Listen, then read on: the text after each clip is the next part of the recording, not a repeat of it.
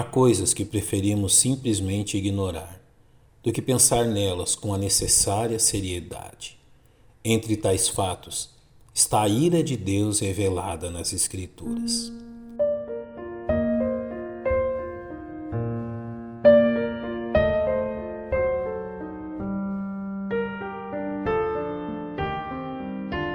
A ira de Deus. O texto do primeiro capítulo do livro do profeta Naum parece contradizer muito daquilo que o ser humano, em especial hoje aqueles chamados de evangélicos, pensam a respeito da pessoa de Deus. O Senhor é Deus zeloso e vingador. O Senhor é vingador e cheio de furor. O Senhor toma vingança contra os seus adversários e guarda a ira contra os seus inimigos.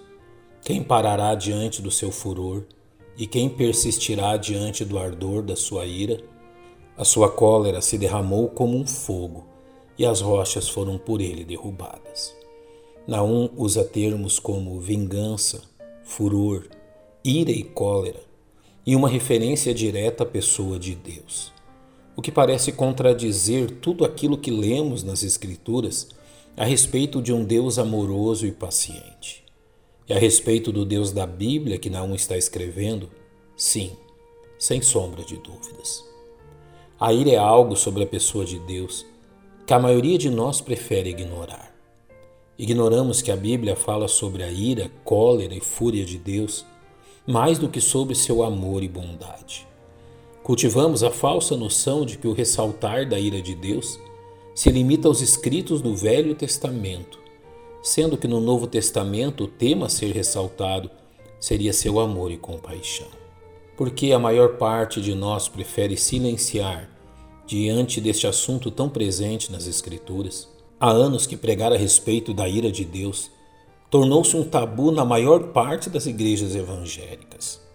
A fé cristã inclui a certeza da existência e manifestação da ira de Deus, seja como doutrina, seja como convicção. Se somos fiéis à palavra de Deus, então nossa vida e pregação deve salientar esta verdade. Biblicamente, a ira de Deus é o resultado colhido por todos aqueles que escolhem manter-se em seu estado de rebeldia contra a pessoa de Deus. Aquele que crê no Filho tem a vida eterna, mas aquele que não crê no Filho não verá a vida, mas a ira de Deus sobre ele permanece.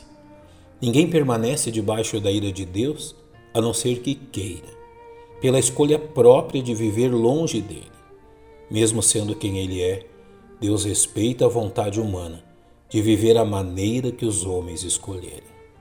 Devemos então entender que o derramar da ira de Deus é sua ação justa à escolha do ser humano em rebelar-se contra ele e o desafiá-lo, sendo sua ação resoluta na punição do pecado, como revelado na Epístola aos Romanos. Mas segundo a tua ira e teu coração impenitente, entesouras ira para ti no dia da ira e da manifestação do juízo de Deus. Nenhum ser humano pode alegar desconhecimento deste fato, revelado tanto pela consciência presente em nós como pela Bíblia. Porque do céu se manifesta a ira de Deus sobre toda impiedade e injustiça dos homens, que detém a verdade em injustiça. Há um só meio de sermos livres desta terrível consequência de nossos pecados como nos é revelado pela palavra de Deus. Logo, muito mais agora, tendo sido justificados pelo seu sangue, seremos por ele salvos da ira. Apenas a fé em Jesus Cristo pode nos livrar da ira de Deus.